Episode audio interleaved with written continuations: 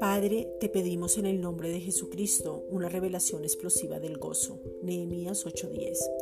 Que le demos el lugar al Espíritu Santo. Romanos 8:14. Que permanezcamos llenos de poder. Romanos 15:13. Donde podamos tener la llenura del Espíritu. Efesios 5:18. Y se manifieste el fruto. Gálatas 5 versículos 22 al 23 que estemos llenos de los frutos de justicia que son por medio de Jesucristo para tu gloria y alabanza. Filipenses 1:11.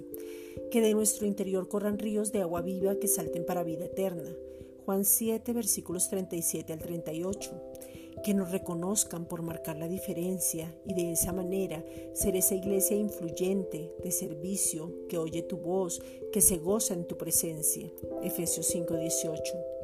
Somos justificados por la fe en Jesucristo y tenemos paz para con Dios por medio de Él. Y ahora tenemos entrada por la fe a esta gracia y estamos firmes. Gálatas 5.1.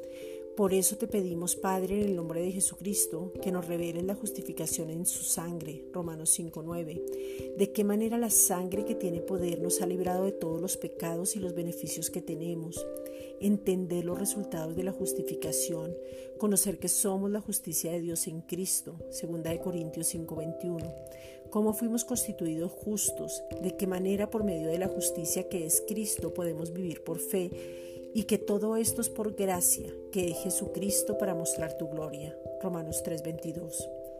Padre, te pedimos que reine la justicia en nosotros para vida, que podamos recibir confiadamente la abundancia de tu gracia y el don de la justicia, que venga una revelación sobrenatural de la justicia sobre nuestras vidas y que la gracia abunde. Romanos 5:17. Que seamos expertos en la palabra de justicia para madurar.